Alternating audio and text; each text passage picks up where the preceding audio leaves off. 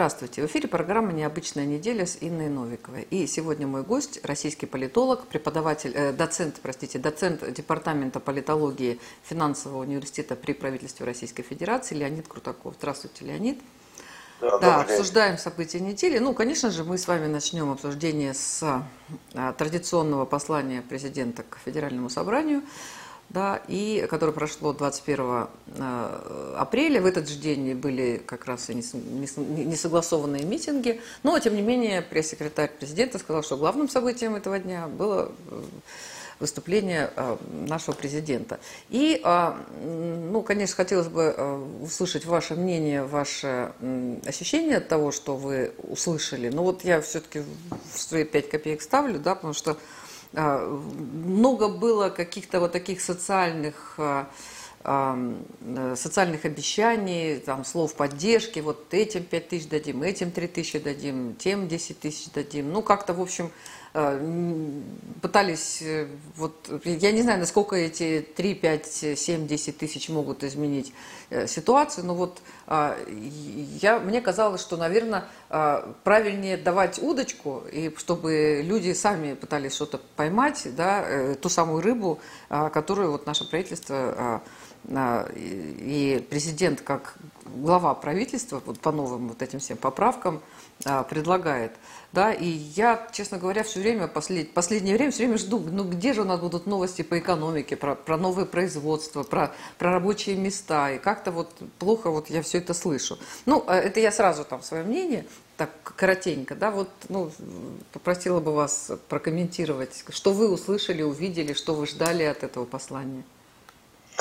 Ну, Честно говоря, мое впечатление, ощущение от этого выступления не сильно отличается от вашего. Да действительно такое впечатление, что в рамках существующей программы а, перенарезали, переделили какие-то деньги, и теперь вот уже заявлено, что там из, э, Фонда национального благосостояния там часть будет выделиться. То есть вот тебе по чуть-чуть, вот тебе по чуть-чуть. Понятно, что это никаким образом социальную структуру и, и, и настроение в обществе не меняет.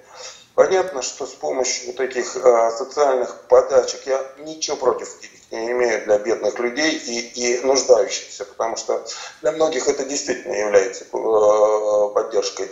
Я к тому хочу сказать, что норм, это ненормально мотивировать людей на а, демографическое, как бы улучшение демографии, да, рождаемых детей с помощью вот таких подачек.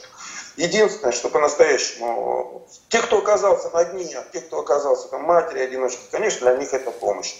А если вы хотите реально решать проблему демографии и политическую проблему, то ну, демография же не линейная. Тут людям надо, как вы правильно совершенно сказали, им нужно дать перспективу. Они должны почувствовать возможность развития. Они должны понимать будущее, что их ждет не нищета и забвение, что не пенсия нищенская ждет, а что у них действительно есть перспектива. У них и их детей будущих, то, что давал Советский Союз, ощущение перспективы и масштаба задач решаемых.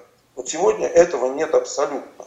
А как рожать психологически подавленным людям, для чего я буду детей рожать? Да? Ну, понятно, что еще работает какие-то старые вещи, инстинкт в конце концов работает, да, мы все любим детей, мы все хотим иметь детей так или иначе. Но понятно, что вот мотивации на то, что э, мы рожаем детей в счастливой семье это, и стране, этого нет. Да? И, и эту задачу так не решить. Это такой эрзац вот, э, знаете, этот, э, в концлагере черный хлеб взяли и нарез, перенарезали по-другому, по-другому переделили. Этому дала, этому дала, этому дала. Ну, вот все решения в рамках э, существующей системы, в рамках существующей модели, они выходят за, за, за границы решений менеджерских, обычных. То есть ты не меняя систему, не меняя подходы, ты просто внутри системы перераспределяешь денежные потоки. Никому от этого тепло и не холодно, а самое главное, проект не меняется. Вот э, возможно все-таки эту ситуацию изменить? У нас вот, э, ну я понимаю, что уже правительство у нас новое уже почти два года, ну полтора года, да? с января 2020 года. Вот. Но, тем не менее, ну что у нас? У нас ведь много экономистов и, и умных людей, которые понимают, как решать.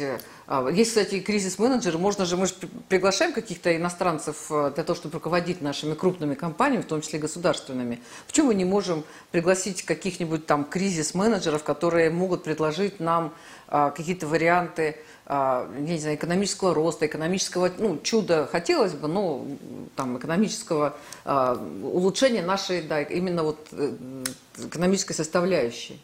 Я говорю, про чудо я ну, так сказала, хотелось бы, но тут же как сложится, пока вот пока с заводами у нас непонятно, что происходит. И знаете, пока мы живем чужим умом, пока мы живем чужими моделями, у нас ничего не произойдет, мы, ничего не изменится, ничего не получится. Мы живем в рамках большой Э, большого проекта, чужого проекта. Наша финансовая система подчинена американской финансовой системе, глобальной финансовой системе. Мы э, всего лишь часть большого проекта. Мы выйти за рамки этого проекта, сохраняя логику и бюджетное правило, никогда не сможем. Все наши, э, наше правительство в этом смысле является э, техническим правительством. Оно всего лишь э, собрание менеджеров тех самых, о которых я говорю. Вот им бюджеты выделили, сказали, на что потратить, вот они решают вопрос. А то, что вот, а прорыв возможен только политически, понимаете, я думаю, что вопрос не только в России, вопрос в том, что вся социально-политическая модель и экономическая мира находится в глубоком кризисе. Я говорю про капитализм как способ э, распределения общественного продукта. Вот он находится в глобальном глубоком кризисе. И если мы себя считаем частью капитализма и не предлагаем никакой другой идеи, социальное, мы говорим, все рассосется как-нибудь, то мы так и будем потихонечку с этой моделью умирать, пока кто-нибудь нам не предложит, как жить, и не покажет идею ради чего. Сами мы ее себе э, интегрируем изнутри, да, и, и, и как бы предъявим миру. Или мы в очередной раз строимся в очередной консенсус. То есть мы вот в 90-х годах строились в Вашингтонский консенсус, в идею корпоративного мира, который э, Америка, говорят, что национальные интересы не существуют, государство это пережиток прошлого, что есть только рынок и есть э, объективные законы рынка. Но как пришел система пришла в кризис, сразу выяснилось, что есть и государство, что у рынка глобального, якобы аморфного и политически неангажированного есть хозяин, который ему может приказать, и финансы не пойдут туда, куда он прикажет, а пойдут туда, куда он прикажет. Я имею в виду США и США как правительство. Выяснилось, что мир по-прежнему политически интегрирован, и что политика является главным инструментом продвижения и что национальная стратегия не может не подчиняться национальным интересам, а неким общечеловеческим. Потому что мы живем в разных географических условиях, в конце концов. Если там, я не знаю, в Бразилии или там где еще два раза урожай в год собирают, то у нас на нашей земле 8 э, месяцев зимы в году, да, на большей части территории. Но зато мы богаты природными ресурсами. А теперь нам говорят, что, ребята, а природные ресурсы не только ваши, они общемировое достояние. И несправедливо, что вы ими распоряжаетесь. Мало того, они еще и вредны. Поэтому вы будете за то, что вы эти ресурсы, они на вашей территории, то, что вы их продаете всему миру, вы еще нам будете платить за это. Поэтому э, модель конвульсирует, большая модель, я говорю, она ищет ходы, она ищет, где найти дополнительную прибыль, откуда можно отжать эти деньги. Если раньше э, развитие шло за счет Китая, Э, дефляционная такая модель, да, экспорт нищеты, если проще говоря. Значит, у вас дешевая рабочая сила, поэтому мы вывезем производство.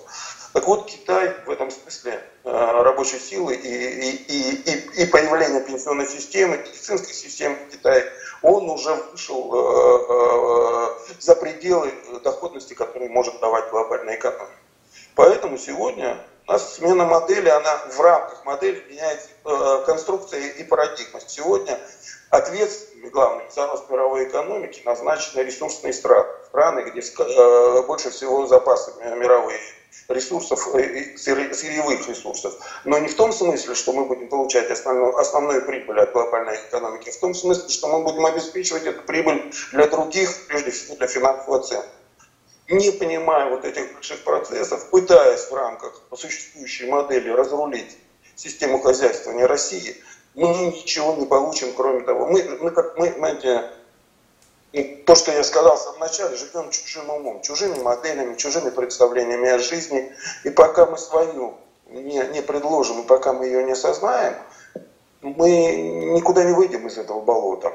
Это социальное болото. А то, что политическая конфигурация общества – это прерогатива абсолютно не правительства, это прерогатива верховной власти страны, это тоже очевидно. Поэтому правительство ничего никогда в этом смысле не решит. Мало того, у нас же все эти менеджеры правительственные, ключевые, особенно экономического блока, они все выращены в той модели 90-х годов, сформировались. У них история успеха там выращены. Когда мы говорили, что наша главная цель – стать частью глобального э, что мы, мы это наша, это верх э, исторического задачи народа России стать частью большого рынка, где руководит, правила задают другие люди. Вот мы выросли, но у них это в голове заложено. Это не изменить, это не вычеркнуть, это не вычеркнуть. Вопрос, э, когда говорят, меня спрашивают про кадровый вопрос, я говорю, что вопрос кадровый не в том, что они плохие исполнители, или нерадивые, или коррупционеры, или воры. Вопрос в том, что их время закончилось. Модель меняется. Ведь зимой э, на роликах никто не катается, а летом по асфальту никто на коньках и на лыжах не ходит. Пришло другое время, пришли другие правила. Пожалуйста, на гвоздь вешайте этих людей, провожайте их в почетную, на почетную пенсию, тем более там не только пенсии, там и есть и возможности для жизни, и для работы. И, и находите тех людей, которые могут решать новые задачи. Понимаете, когда стало понятно, вот институционная война и торговая, что вот этот ну, рынок не политически не ангажированный не работает, значит, надо все модели роста, которые у нас до этого формулировались, экономические программы, Россия 20, 2035, Россия 2030, они же в той модели, это значит, надо их взять, просить в урну. Потому что если нас там не видят сильную страну, сильную экономику и равных партнеров, нам не позволит никогда стать сильной экономикой, если мы будем жить в долларовой системе. Это надо понимать просто для себя. Ну, на самом деле у нас э, было разработано много программ. Да, я разговаривала с Игорем Меламедом, который разрабатывал и в том числе по развитию регионов, и он сказал такую вещь, что было создано много прекрасных программ для развития регионов России, только просто денег ни под одну из них не давали. Понимаете, а Поэтому... а деньги это, часть того мира, в котором мы живем. Деньги ведь это не волшебные бумажки, да, вот мы все там молимся на доллары, а когда вот эта зеленая бумажка, нарезанная и поскрашенная, становится платежным средством, когда государство под названием Соединенные Штаты Америки говорит, что я гарантирую исполнение обязательств, которые оплачены этой бумажкой. Вот когда. То есть надо понимать, что деньги это не бумаги, это не фетиш.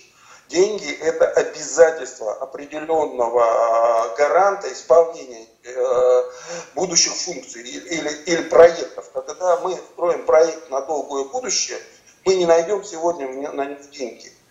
Это не вопрос денег, это вопрос отношения к будущей прибыли. Возникнут они, не возникнут. Откуда? Эффекты роста появятся. Пока мы живем в фетишистской логике товарной, который говорил, что, понимаете, как Маркс, по-моему, говорил, что как только человечество осознает, что его задача и смысл не производство товаров, а воспроизводство самого себя, все моментально изменится в логике. Вот мы пока это не осознали. Вот э, когда мы все голосовали за поправки к Конституции, помните, там много было красивых лозунгов, все это там, ну, вся Москва была увешана, наверное, там пол России тоже. И в том числе там разные были обязательства, и в том числе как-то подразумевалось, что мы, у нас же раньше-то рубль был обеспечен золотом, да, и потом вот в 90-е годы мы же там переместились так на, на доллар. И как-то подразумевалось, ну, в случае я так вот думала, что раз э, вот мы сейчас проголосуем, станет потрясающе хорошо, индексация пенсии для, вот, и для студентов, и для стариков, и для всех, то и мы сможем, мы говорили о независимости, и в том числе о финансовой независимости. А это предполагается как раз э, обеспечение, ну не знаю, там, рубля какими-то иными э, там, э, богатствами, нежели доллар. Ну вот можно ли все-таки сейчас как-то изменить эту ситуацию? Уже нас столько нам обещают санкций, уже там нам закрыли, здесь закрыли, грозят уже закрыть там и все эти системы SWIFT, отключить нас от, банковских, э, от банковских систем, и визы, и мастер-карды. Ну, бог с ним уже, нам уже боятся, нас уже запугали всем. Вот насколько а, возможно эту ситуацию изменить, которая 30 лет нас давит? Ну, изменить можно все, потому что у человека нет непреодолимых преград перед ним. Человек просто должен осознать и увидеть цель, чтобы ее... Человек чтобы... это кто? Ну, человек как человек, любой человек. Я в принципе говорю как про человеческий интеллект. Но в данном случае я говорю, можно говорить только о политическом руководстве высшей страны. Там может быть только. То есть сегодня главным конкурентным преимуществом страны, любой страны, не только России, является политическая воля, осознание собственных интересов и умение отстаивать интересы во внешнем мире. Экономика – это не э, экономические взаимоотношения хозяйственные, это не, э, э, не цель, это всего лишь один из способов организации человеческого общества. Вот, попытка посчитать и, и сделать некий эквивалентный обмен между разными производителями, ничего другого. Это не самоцель. Нельзя. Знаете, проблема вот в том, что вы когда говорили про финансы, про золотой рубль, что мы все живем в финансовой логике. Финансовая логика – это логика бухгалтера и, и, и, и, маркетинга, и маркетинга. А надо промышленную политику, а не финансовую политику. Нужно производить то, что вы говорите, производственную. Нужно мыслить в других категориях.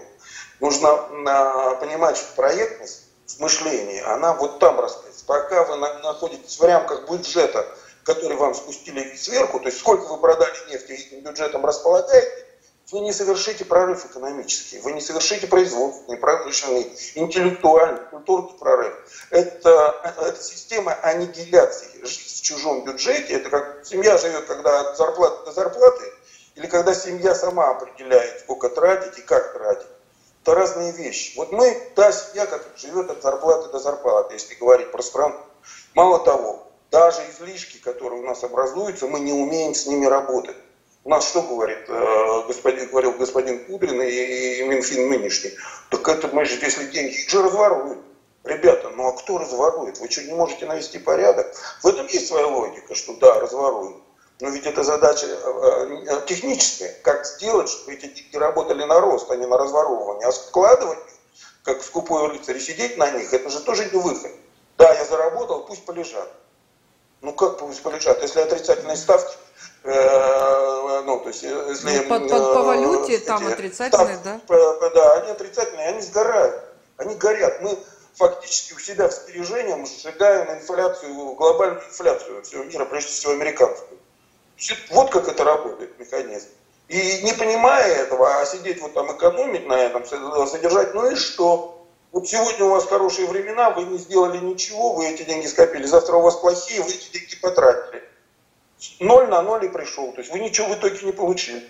Ничего не построили на эти деньги. Рабочие места не создали. Внутренний рынок дополнительные товары не появились на нем. Ничего не создали. Вы живете с этими деньгами, как скупой рыцарь. Это, это, это просто вот ну, это логика, и она, понимаете, она торжествует логика это в, в том мире, в котором вот существует, в той парадигме, в которой живет наше правительство. Вот, ну, как, я не знаю, как с этим Понимаете? Ну, они, это, они этого не знают, как... Леонид. Вот это же вещи, да, ну, я там, вы учились в университете, я училась в университете, это говорили, я это знаю, я вообще не экономист ни разу. Ну почему я это знаю, а правительство, которое, э, там технический премьер, когда, помните, говорили, они, он создал прекрасную налоговую систему, которая очень эффективно и прозрачно собирает налоги с населения, и там каждую, каждую, каждую, каждую там копеечку она найдет, посчитает. И всех родственников тоже посчитает по головам. Но почему нельзя а, вот э, эти простые там истины как-то вот воплотить в жизнь? Это же мы же не вы, вы, вы не изобрели велосипед, это то, что я говорю, мы же не изобретаем велосипеды с вами. Да. Это в школе Конечно. вообще, в университете учат. Да. Ну, это, это, пожалуй, самый сложный вопрос. Я почему нет и почему это не реализуется, и почему мы живем в рамках другой логики, это, это я еще раз говорю, это кадровая проблема. Вот выросло целое поколение людей, убежденных в том, что это так том, что Земля плоская, находится на трех э, слонах, слоны стоят на черепах, и по-другому мир не устроен. Мало того, вот эта система образования деградирующая растит, растит таких же людей будущих, новых, молодых. Понимаете, когда люди, ну, для того, чтобы подняться до определенной высоты, вы правильно сказали, нужно образование. Если образование ограничивает понимание таких вещей, мало того, если вот эти э, определенная категория людей, сформировавшись и занявшись, э, заняв э, все э, ведущие позиции в э, э, государстве, понятно, что на них люди, думающие по-другому, угроза страшная. Понимаете, мне как-то в свое время человек сказал про э, э, вот эту систему, э, схему политологии, систему всех этих политических, вот этих политехнологических структур в России. Он сказал, Сурков тогда занимался в правительстве. Задача Суркова проводить конкурс резиновых женщин в Кремле. Потому что если там появится хотя бы одна живая, десятилетняя, она этих надутых всех победит. Поэтому там шло соревнование за бюджеты и кто кому сколько отнесет. И эта система практически не изменилась, и она везде. Знаете, она и в образовании, в Минобразовании, когда я, разрабатываются рейтинги, кому сколько, какому финансовому институту, который, какую, какую квоту выделить, она абсолютно не по знаниям формируется система. У нас же научную систему отчетности сформировали по, по чисто бюрократическим механизмам, KPI, количественным. Ну, а вот, видите, там, типа, не знаю, там, публикации. Ну, я не думаю, что Эйнштейн в нынешних условиях отвечал бы всем соответствующим функциям, э, э, категориям и требованиям какого-нибудь профессора какого-нибудь университета. Ну, просто потому, что любой ученый это немножечко фрик. Это человек, живущий другими э, представлениями о жизни. Он немножко выделяется, он шизофреник них, он не попадает под KPI, его нельзя в табличку повести. Его нельзя в, в, в графу занести. Это совершенно другие люди.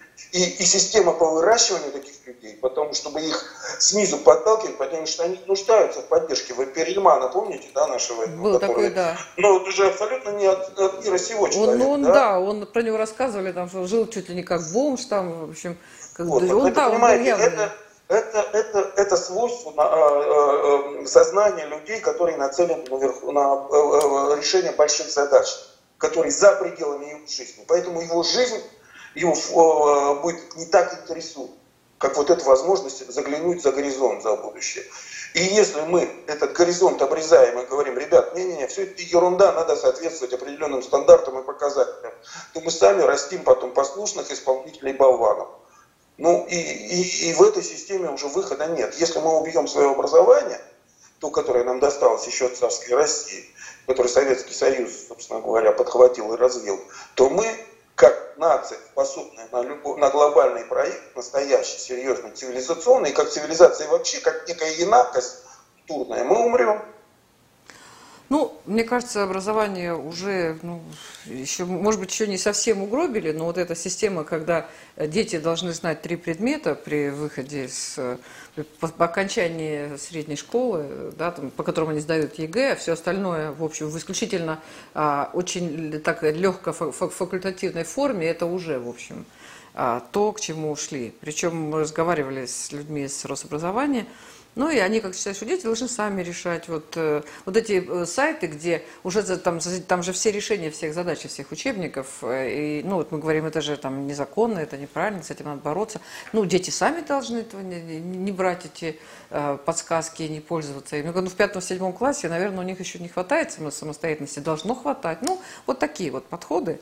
Да, и мы заговорили с вами про ученых, а, и я тут нашла такую новость за эту неделю, за, ну, как бы это информация, новость, они недельные, но информация прошла, достаточно грустная.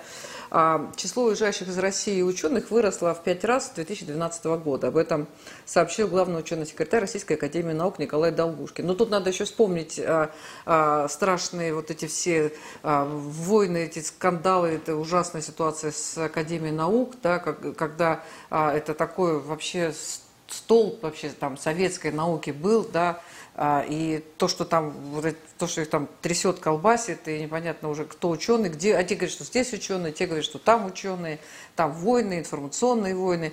И а, вот этот вот э, ученый-секретарь сказал, что только за последние три года число ученых в стране сократилось на 30 тысяч ученых. И в итоге а, Россия не может выполнить показатели нацпроекта «Наука» который ставил задачу увеличить число специалистов. Поэтому а, нам говорят одно, у нас там не то, что там а, кадровый голод а, в интеллектуальном смысле, а у нас там уже ну, такая блокада вообще, такая круговая. И, а, и причем а, Сталин а, после а, Великой Отечественной войны, он же вкладывал огромные деньги в науку, в образование. Почему мы и в космосе там оказались, почему дали миру столько ученых, да, потому что да, именно наука, образование – это да, такой локомотив для развития всей, наверное, А, кадры решают все. Помните? Да. да. Наука формирует потенциал будущего. Да, сейчас у нас то, вот... То, что уезжают, ну, неудивительно, потому что, опять же, если тебе там... Э, ну, ученый едет не за зарплатой хорошей, и, и ученый едет за лабораторией, которую ему там дают, и дают возможность реализовать его наработки и идеи. Потому что если у меня это есть в голове, а мне этого не дают и не позволяют, я, конечно, буду искать способы, да, как реализовать. Поэтому это неудивительно, что уезжает. Наш, мы с вами, по-моему, говорили про национальную программу образования. Она же в чем была прописана? Строительство новых этих новых центров, да, сколковских, типа по инновационных по всей стране. Ну, построите вы за стены кругом, да, компьютерами их нашпигуете. Но если у вас, как вы говорили, по системе ЕГЭ выходят э, люди с обрезанными мозгами, обрубленными, да, под три предмета, то где вы возьмете людей, которые будут... Ведь наука это, это, это особая культура, формирующая определенные запросы, а не, а не стены. Если вы настроите стену, ну и что дальше? Ну да, будут у вас корпуса красивые.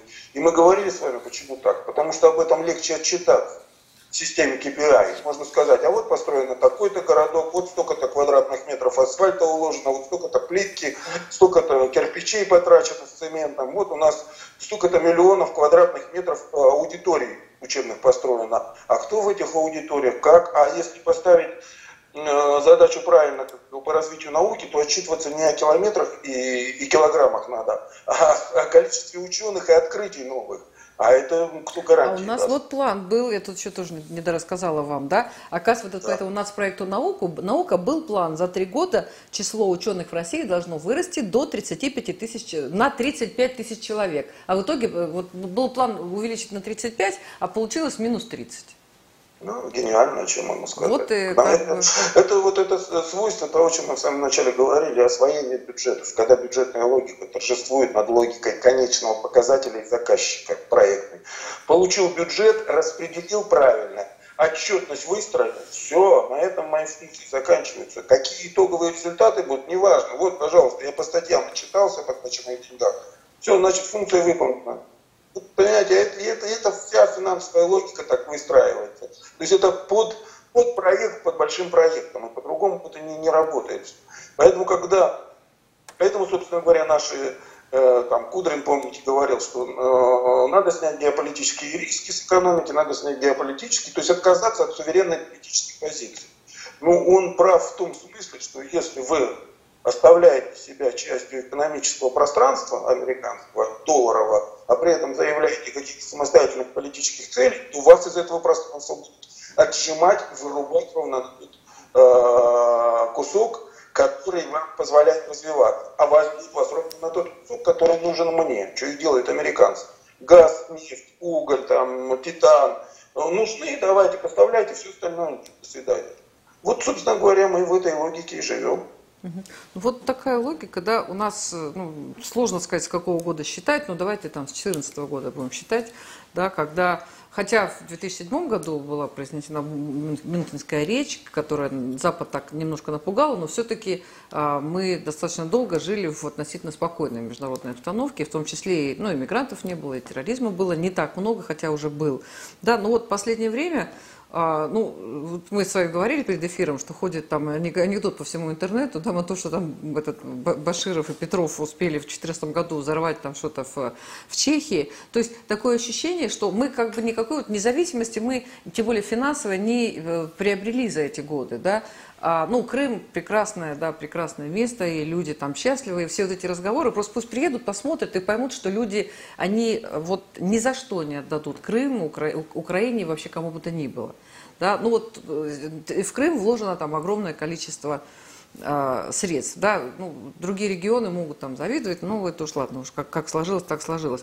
И а, сейчас как, все как будто вот с ума посходили, я вспоминаю, там опять же и бесконечные постоянные щипки, антироссийские а, такие выходки, там Прага, я понимаю, что у них была пражская весна 68 года, да, они просто, ну, изощряются в русофобии, включая а, то, что, вот, ну, может быть, мы говорили с вами, вроде даже говорили про памятник Коневу, который они убрали, который спас город Прагу, потому что а, Америка, он э, ценой жизни российских, советских солдат, потому что город Дрезден, который брали американские солдаты, он, э, там остались руины. А вот Конев э, сохранил эту всю красоту и древность, и в итоге получил то, что получил, и сейчас вот это все. То есть это можно любые брать, ну не любые, но многие страны. Что происходит? Это какие-то международные тенденции. Нас выбрали козлом отпущения. Мы а, реально-то вот, ну, была ситуация с Крымом, но она не страшнее ситуации в Косово отнюдь. Да, и а, почему э, так, такая, такая истерия в мире? У нас вроде бы вот, ну, как-то Россия не ведет себя слишком, а, ну, там, идиотски, радикально, там, я не знаю, я имею в виду именно внешнее э, поле. Ну, да. Понимаете, когда большой процесс находится в кризисе, в таком глобальном, да, когда нет модели когда храм на, на, на холме, который служил образом и подобием для всего мира, вот мы все хотим жить, как Америка, смотрите, счастливое общество. Мы же теперь видим, что на самом деле несчастливое общество, да, и по последним событиям все видим. Ну, собственно говоря, когда ты миру не можешь предложить некую содержательную модель, взаимовыгодную всем и интересную, какой способ консолидации остается? Только найти врага.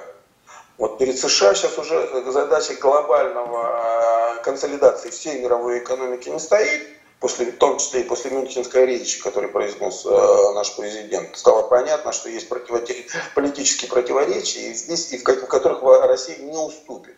Поэтому надо ограничивать. Ну, а когда у тебя нет ничего нового, старое ружье лучше, чем новый мастерок или лопата. Поэтому, да, Россия привычный враг, том числе и Советский Союз, включая царскую Россию, мы всегда выполняли роль такого страшного, непонятного чудовища там, на востоке Европы. Вот они ее и разыгрывают, но это даже образы, помните Хизернауэр, э, чудовище из морских глубин, да, нечто, нечто неведомое, непонятное, трудно рационализируемое, с непонятными мозгами, с неизвестной верой, которая отличается от нашей, да. Вот это вот люди совершенно как, как знаете, как чужие вот как вот чужой в фильме чужой, с другой логикой непонятной и, и с другими принципами жизненными. Он может убить, съесть, может расчленить, для него человек ничто. Вот, собственно говоря, из России лепят этот имидж для того, чтобы удержать Европу в рамках того а, Атлантического вот этого союза, чтобы не позволить Европе стать суверенной.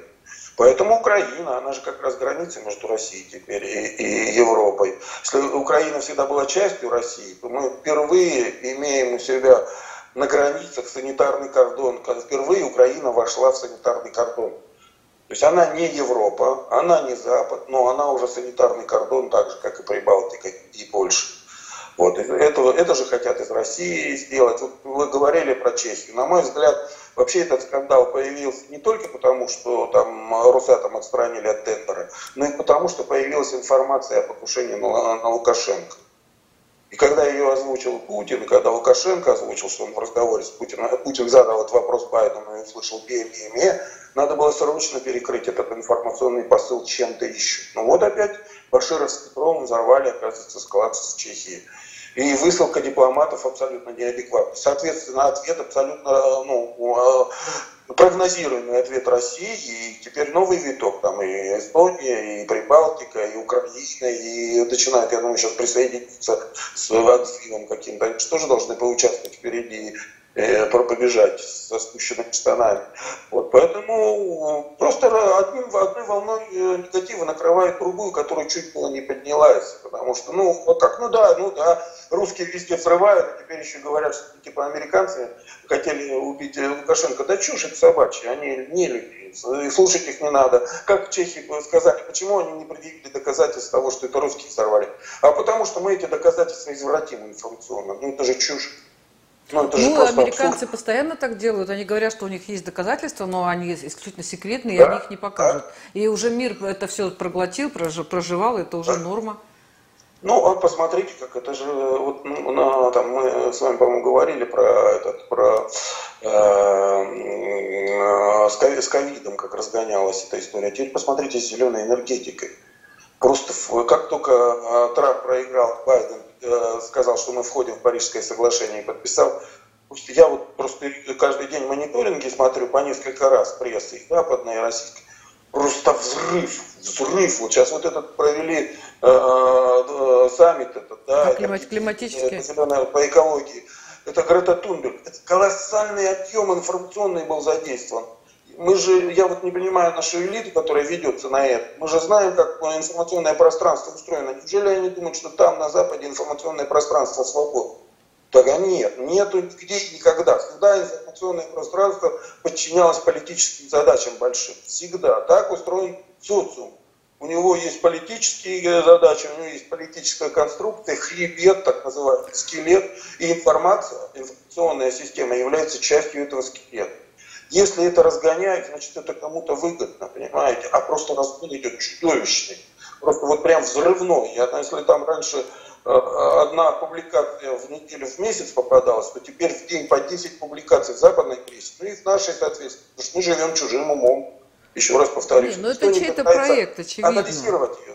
Это нет, ну Грета Тумберг, это, ну, очевидно, это, проект, который выпустили, который да, создали, который там слепили, ну, я не, не, могу сравнить с Пигмалионом, да, поскольку там другая немножко, другой вид, но тем не менее, да, это инструмент для решения неких задач, это совершенно понятно. И, кстати, я думаю, что это вот вполне так логично, наверное, накладывается на а, действительно такой оголтелый взрыв тоже русофобии. Мне звонит вот на той неделе приятельница, да, даже, по ну, в начале, может быть, этой недели из Вильнюса, говорит, что у вас происходит, у вас все нормально, и она э, я говорю, что такое, у нас все нормально. Она говорит, ну у нас просто вы готовитесь к войне, вот э, у вас, э, то есть у нас просто такое количество антироссийских публикаций, которых ну не было, я такого не помню, она журналист, я такого не помню. Что у вас происходит? Я говорю, ты не поверишь, у нас, мы не готовимся к войне, у нас нет истерики в СМИ, у нас, ну нет, ну есть какие-то особо там одаренные на всю голову, но их очень мало, их никто не слышит и все знают.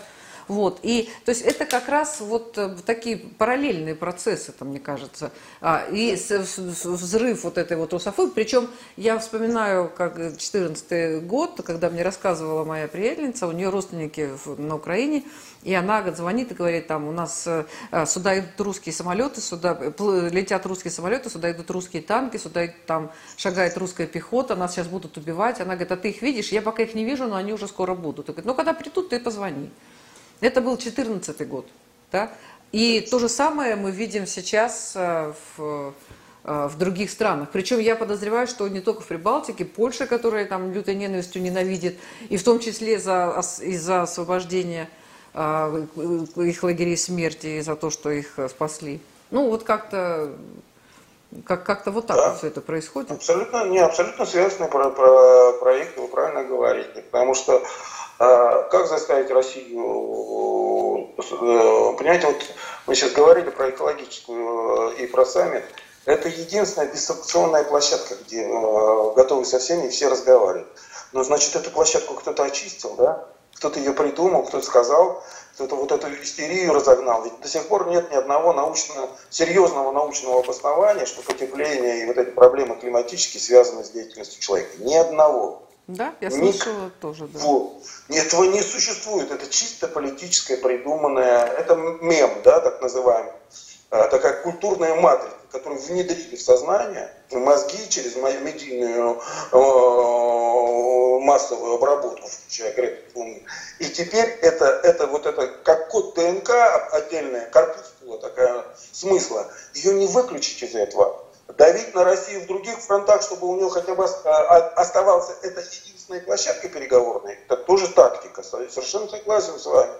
Не бывает не связанных проектов. Если проект строится, его видят как отдельные куски и хаотические движения и информационные, в том числе только те люди, которые не читают никаких события. Те, кто посвящены в большой проект, для них это всегда скоординированная, четко скоординированная деятельность. Даже не сомневаюсь. Вот, вот вот, извините, я вас перебью. Вы говорите, что нет доказательств того, что действительно виной человек. Я тоже слышала, причем слышала точно и от больших ученых такую точку зрения. Но вот простая вещь. Почему в Москве теплее, чем в Подмосковье? И чем а, а, там дальше, там, где вообще нет жилья? Вот почему? Ну, ну эти эффекты, во-первых, всегда были. Ну, во-первых, теплотрассы колоссальные, да, в Москве и Критский орех растет, во-вторых, парк автомобильный вырос. Но это не, ну, давайте, а это не является проблемой глобального уровня, да, это вот точка, да, я живу вот, у меня, знаете, вообще нормальное место, вот я рядом с Никольной горой живу, на Никольной горе может быть э, зимой особенно минус 2, а у меня минус 12, хотя я в километре. Вот, вот понимаете, это... есть, есть такие, это раз, а во-вторых, я хочу простой пример привести. Понимаете, ведь ну, когда-то на нашем поясе, вот здесь, где мы сегодня живем, были тропические леса, ходили динозавры. Потом ледники наползли. И никто, знаете, углерод не сжигал, никто в атмосферу киошкой не гадил, понимаете, и метаном. Все это происходило естественным путем. Почему мы сейчас? То есть у нас же была серьезная разработка на уровне Академии наук, еще до ее разгона которые говорили, что это нынешние э, климатические э, передряги носят циклический характер, они связаны с деятельностью солнечной Солнца, э, как живет Солнце, какие импульсы от него идут и как. И если мы превращаем экологию в политический инструмент, а не разбираемся с реальными причинами, то ведь мы создаем себе сами проблему еще большую. Вот в чем вопрос-то, понимаете? Если мы не, не пытаемся разобраться в реальности происходящих процессов, а превращаем это в политическое знамя и идем крушить всех или там с кого-то деньги снимать, ну вот, вот эта истерия с углеводородом, ну нет другой энергетики. В э, прогнозе МЭА, в прогнозе ОПЕК 75% в 2050 э, году энергобаланса мира это будут углеводороды. О чем речь-то тогда? Вы не придумали альтернативной энергетики. Вы всего лишь чуть-чуть подопрете ее э, аккумуляторами, ветряками и солнечной энергией. Все равно подавляющее большинство с помощью углеводородов будет производиться. Тогда в чем смысл? А в том, что ведут налоги на тех, кто гадит в атмосферу. То есть мы вот добываем это топливо, вот с нас будут деньги брать за то, что мы его добываем и производим из него товары в Китае и продаем в Европу и США. Платите за то, что вы нам поставляете товар. Вот логика какая, какая получается. Если этого не понимать, если хотя бы на уровне задач и финансов, движения потоков финансовых не рассматривать ситуацию, а рассматривать, ах, катастрофа, беда, земля, ой, 2 градуса и катастрофа, и там поплыли, северный когда человека загоняет в ситуацию страха, глобального страха, имейте в виду, с помощью этого решают какую-то политическую и финансовую Ой, боже мой, ну, у нас ВОЗ, посмотрите, они же регулярно, там, каждый раз в два года, там, а то и каждый год рассказывают про э, какую-то страшную заразу, которая сейчас уничтожит планету, получают кучу денег, все там лежат э, в ауте, там, в, в, там да? дают денег, да, потом куда-то зараза сама куда-то исчезает. Да, один, да, один потому что на да. этом живут куча людей, так же, как на экологии. Они сейчас все оживились, все экологические движения, потому что к ним пошли бюджеты на разгон вот этой темы. Конечно, они будут отрабатывать. Вдруг их услышали, вдруг они востребованы, вдруг наконец-то это стало темой. Хотя, как бы, вот, кстати, президент наш же сказал, он очень точно сказал, что на самом деле, э, как бы основная эта проблема не ЦО, не сжигание, а метан метановые выбросы. Они в 30 раз метан, э, там тонна метана в 30 раз страшнее, чем тонна СО2. А метан это что? Это свиноферма. Это, в конце концов, люди естественным путем выделяют метан, когда, извините, э, живот пучит. И другие животные, понимаете, это свалки, многочисленные свалки бытовых отходов, которые как раз являются источником метана. Вот, пожалуйста, решайте эту задачу. Что вы на антикарбоне-то зациклились? То есть я про то, что, опять же, что ну, необходима научная, серьезная проработка. Все же началось с книги, Терри, по-моему, да, писал книгу про глобальное потепление, публицистическую абсолютно книгу, и вдруг начали разгон. Ну, не вдруг, конечно, и книга получилась не случайно, и писал ее не Керри. Понятно, что все это носит политических... Мы никогда не рассматриваем процессы мировые с точки зрения регуляторных и, и, и, и управленческих последствий. А это самые главные последствия, потому что человек это иерарх... Э, общество, а это иерархическая структура. И в ней всегда будут тот, кто будет получать больше, кто, кто будет выгоду извлекать. Если вы через это не пропускаете новостной поток, значит вы всего лишь тот человек, кого используют в этой игре. И вот нас в ней используют. Да, я тут недавно услышала такую фразу, что а, если а, какую-то услугу вам оказывают бесплатно, то значит товар это вы. Да, да, вот. Ну, точно, да, то есть мы говорили, говорили. Люди, люди, вот знаете, подводят как бы у нас в насмешку эту поговорку, там, родившийся мной, люди это новая нефть.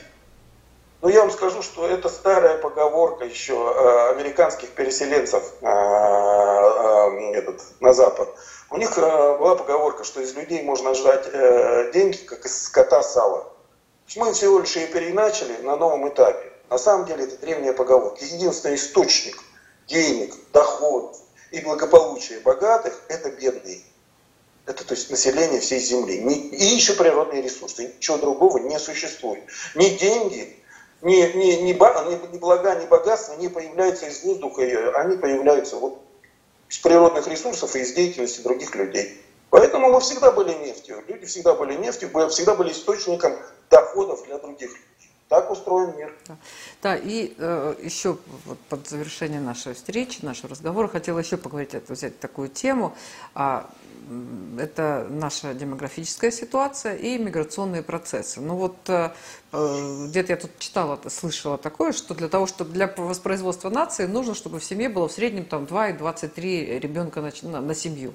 А у нас э, программа государственная, там чуть ли не я могу ошибиться, то ли там 1,5, то ли 1,7. Ну, то есть это очевидно программа, которая не идет, то есть при которой невозможно воспроизводство нации. Все а, те меры, которые мы с вами обсуждали, они тоже не способствуют росту населения. И, ну, и ну, вот эти все, помните, истории, когда тут вас не, проса, не просили рожать, там это, ну, вроде как мелочи, но это тоже такая некая часть это такой политики государственной, да. И а, наш президент сказал, что, э, что к сожалению, а, воспроизводство населения, оно а, то есть не происходит даже с учетом миграции. И вот он как-то и приглашал, вот э, после пандемии, буквально недавно, он и приглашал, приезжайте, там какие-то создаются условия. Вот люди с Украины не могут получить, люди в одной культуре с нами, очень трудно получить вид на жительство, гражданство, там они годами, там, слышала про 12 лет люди пытались получить, причем с высшим образованием, да, а Киргизия, Таджикистан, они гораздо проще для них э, стать гражданами России, и, ну и вот э, оказаться здесь. И ну, про, демокра... про демографию мы с вами немножко вот обсудили. Вот по поводу а, миграции. Я понимаю, что большое переселение народов везде. И Россия это, в общем, одна из стран, где тоже, в общем, много мигрантов, 12 миллионов. Понятно, что мы уступаем Америке, уступаем там каким-то еще там странам. Но Германии, наверное, может, не, наверное, и не уступаем. Да? И у нас сейчас такая тема возникла. Вот то, что Путин говорил, что нужно адаптировать детей, они должны учиться в школе с, э, там, с обычными детьми, и э, они должны вот, принять нашу культуру. Ну, вот, насколько это возможно, насколько это вообще выполнимо. Вот то, что в Европе, мы ну, видим, что там как не происходит вот такой вот ассимиляции.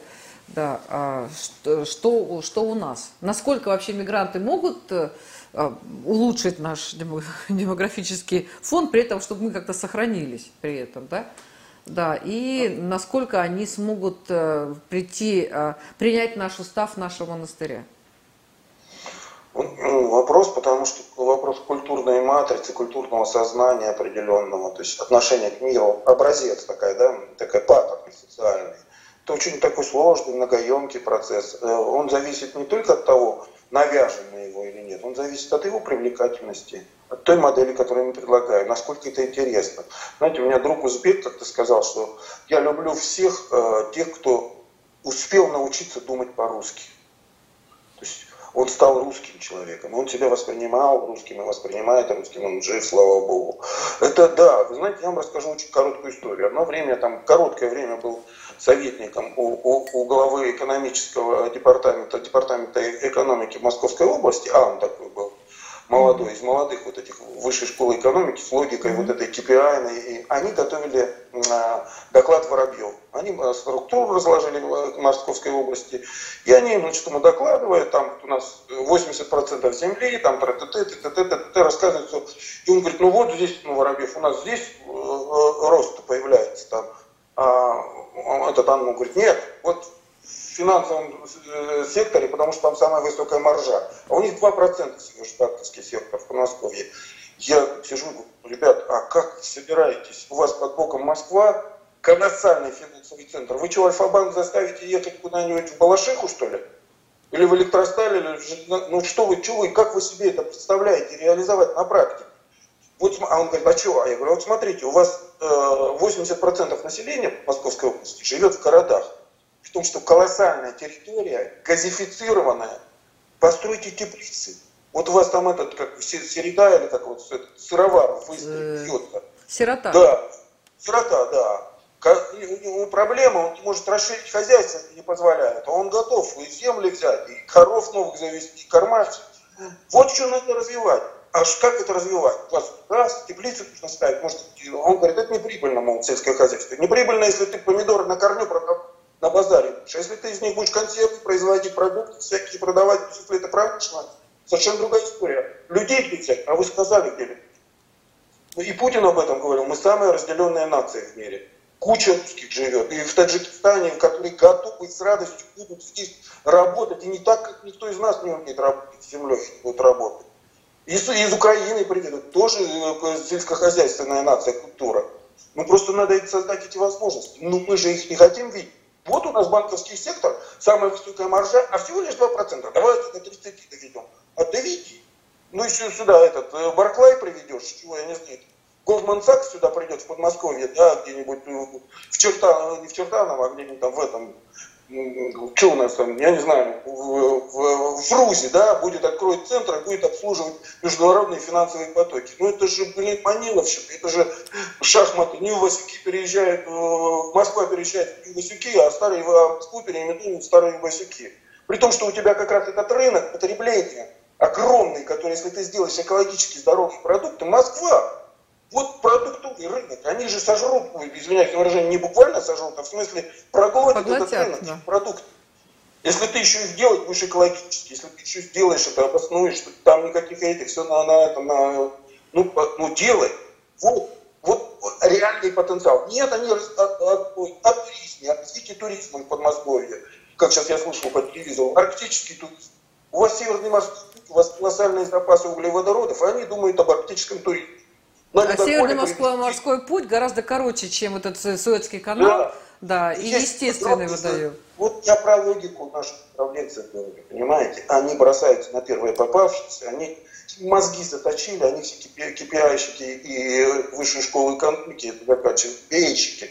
Вот. И у них им стандарт заложили, например, в голову, они в рамках этого стандарта. Все, что не в рамках стандарта, это иллюзия и, и ересь, понимаете? Когда ты им говоришь, ребята, данная обстановка это важнейшая экономическая э, э, для э, показатель страны.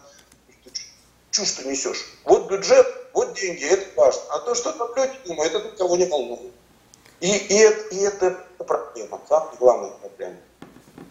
Ну, к сожалению, да. Куда, опять же, куда не возьмешь, везде люди, кадры, и везде, и везде одно и то же. Поэтому здесь можно с этой, с этой точки зрения просто вот лю, любой аспект экономики, там, общественной жизни, политики брать, и везде будет э, те, те же самые грабли. Вот прям очень это все, все очень грустно, но будем надеяться, что все равно там как, как-то эта ситуация, ну, какие-то будут возможности для ее улучшения.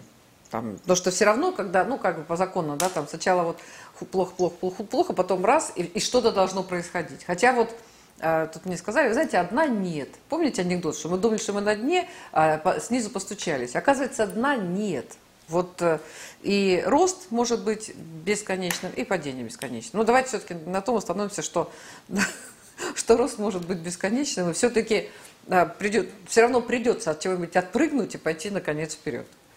Вот, это я так... Ну, будем надеяться, это единственное, что остается. Ну и работать, соответственно, еще. Да, спасибо большое. Это была программа «Необычная неделя». И наш гость, а, политолог, а, доцент Департамента политологии финансового университета при правительстве Российской Федерации Леонид Крутаков. Спасибо, Леонид.